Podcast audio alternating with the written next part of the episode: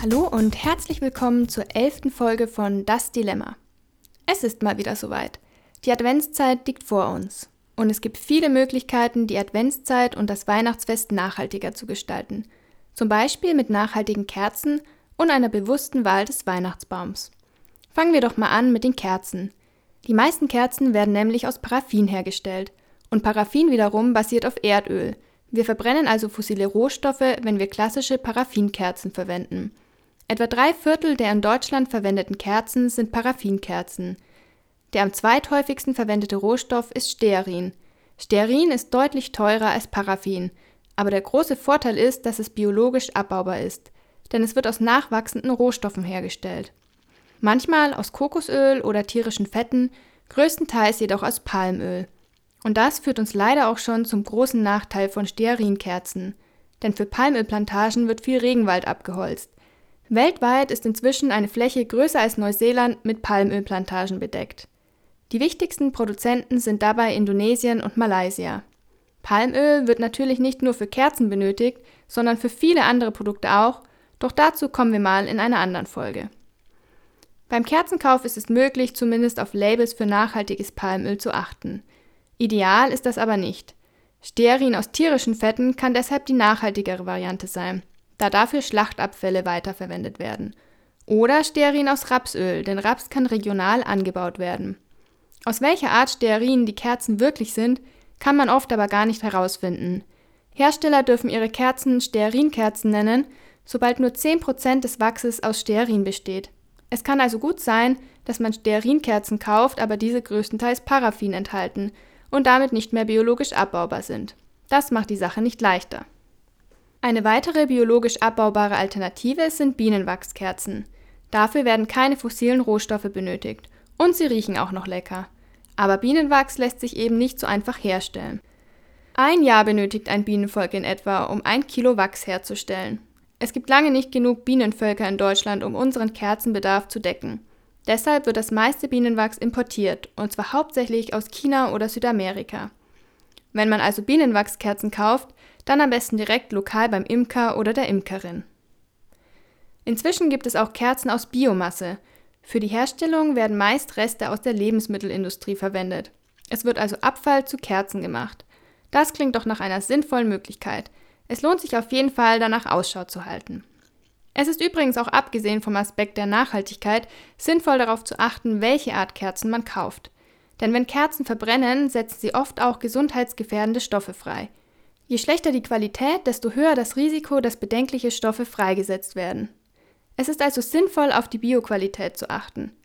Als Faustregel kann man sich außerdem merken, dass schwerere Kerzen meistens von höherer Qualität sind und damit auch länger brennen.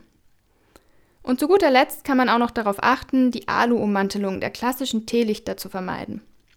Es gibt schöne Alternativen aus Glas, die sich immer wieder verwenden lassen. Und es gibt viele Gründe, Alu zu vermeiden, wie wir in Folge 8 gehört haben. Wer das Thema Nachhaltigkeit beim Kerzenverbrauch perfektionieren möchte, kann seine Kerzenreste übrigens ganz einfach einschmelzen und neue Kerzen machen. Vielleicht als Weihnachtsgeschenk. Und wenn ihr euch jetzt denkt, das ist alles viel zu kompliziert, dann steigt einfach um auf LED-Kerzen. Das verringert zusätzlich noch das Risiko eines Wohnungsbrands. Aber es soll heute nicht nur um Kerzen gehen, sondern auch noch um ein weiteres wichtiges Accessoire an Weihnachten, der Weihnachtsbaum. Jedes Jahr werden in Deutschland 28 Millionen Bäume aufgestellt. Jeder zweite davon ist immer noch ein echter Baum. Meistens ist er sieben bis zehn Jahre lang gewachsen, um dann leider nach wenigen Wochen entsorgt zu werden. Und wie sieht es mit dem Plastikbaum aus? Der ist zwar aus Plastik, aber er wird ja immer und immer wieder verwendet. Etwa 40 bis 50 Kilogramm CO2 entstehen bei der Produktion eines Plastikbaums. Je nach Quelle müsste der Baum 5 bis 20 Jahre verwendet werden, um auf den gleichen CO2-Ausstoß wie ein echter Baum zu kommen. So lange halten wahrscheinlich die wenigsten Plastikbäume durch. Einmal kaputt werden sie entsorgt und sind im Gegensatz zum echten Baum natürlich nicht biologisch abbaubar. Ein echter Baum ist also wahrscheinlich klimafreundlicher als Plastik. Aber gibt es nicht eine bessere Lösung, als jedes Jahr einen Baum abzuholen, nur um ihn kurz danach zu entsorgen? Inzwischen gibt es sowohl die Möglichkeit, einen Baum im Topf zu mieten, als auch zu kaufen. Das klingt erstmal gut, ist aber gar nicht so einfach umzusetzen. Die Bäume sollten am besten langsam an die wärmeren Temperaturen gewöhnt werden und möglichst bald wieder eingepflanzt werden. Das funktioniert aber nicht immer, weil oft die Wurzeln zu stark abgehackt werden. Ein Versuch ist es vielleicht trotzdem wert. Es gibt auch Bäume, die man mehrere Jahre lang im großen Topf wachsen lassen kann. Man sollte sich auf jeden Fall gut informieren, bevor man sich für diese Variante entscheidet, um sicherzugehen, dass der Baum nach Weihnachten auch wirklich noch lange weiterlebt. Wenn man einen klassischen Baum kaufen möchte, sollte man aber unbedingt darauf achten, einen Baum aus ökologischen Anbau zu besorgen. Die meisten Weihnachtsbäume wachsen nämlich auf Plantagen, und da sie kein Lebensmittel sind, gibt es wenige Beschränkungen für den Pestizideinsatz. Das ist nicht nur ein Problem für die unmittelbare Umwelt der Plantage, sondern möglicherweise auch für die Weihnachtsgesellschaft unter dem Weihnachtsbaum. Laut einer Studie vom BUND fanden sich an drei von vier Bäumen gefährliche Pestizide. Eine Liste mit Verkaufsstellen von Öko-Weihnachtsbäumen findet man zum Beispiel auf der Homepage robinwood.de. Außerdem sollte man darauf achten, einen regionalen Baum zu besorgen. Das ist zum Glück einfacher als gedacht. Etwa 90 Prozent der in Deutschland verkauften Weihnachtsbäume sind auch deutsch. Der Rest kommt aus Dänemark, Österreich, Polen oder Tschechien. Ist Weihnachten vorbei, gibt es in vielen Gemeinden eine organisierte Abholung durch die Müllabfuhr.